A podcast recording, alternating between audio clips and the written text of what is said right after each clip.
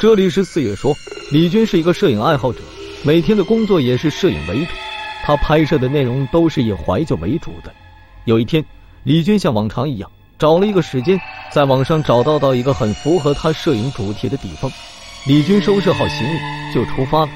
跋山涉水后，终于来到了目的地。这是一所荒废很久的中学，环绕着雾气，隐隐约约的出现在他眼前，格外的阴森恐怖。李军独自来到学校操场。四周都是高大的榕树，由于当时是秋天，操场地上都是掉落的枯叶。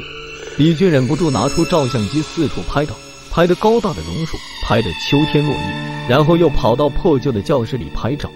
就这样热情不退的拍摄着他喜爱的风景，直到天色渐晚，李军才不甘心的回到住处。虽然当时已经很是疲惫了，但是拍到很多自己喜爱的照片，还是觉得很心满意足了。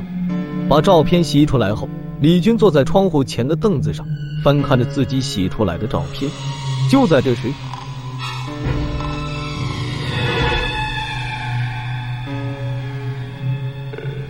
李军看到奇怪的事情，因为原本拍摄教室的照片连着几张都是同一个镜头，李军想着可能是自己洗的照片张数太多，就没有在意，然后继续翻看。可是照片再翻过几张，都是一样的后，李军突然发现。拍摄教室的镜头变了，刚开始教室门是半掩着的，然后门逐渐打开了，出现一个黑影。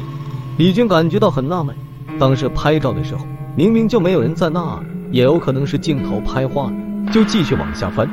可是后面的照片中，那黑影越翻越近，直到连续翻过十几张后。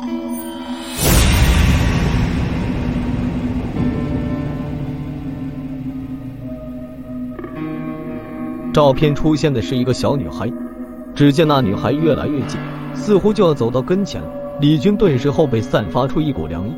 就在翻到最后一张照片的时候，李军不敢再翻，因为再翻小女孩就真的到他面前了。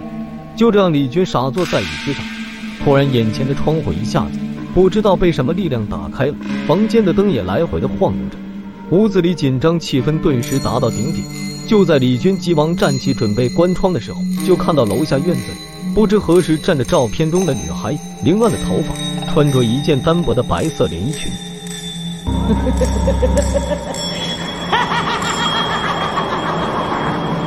脸上挂着诡异的笑容，眼中散发出绿光，盯着他。李军被此景吓得昏厥过去。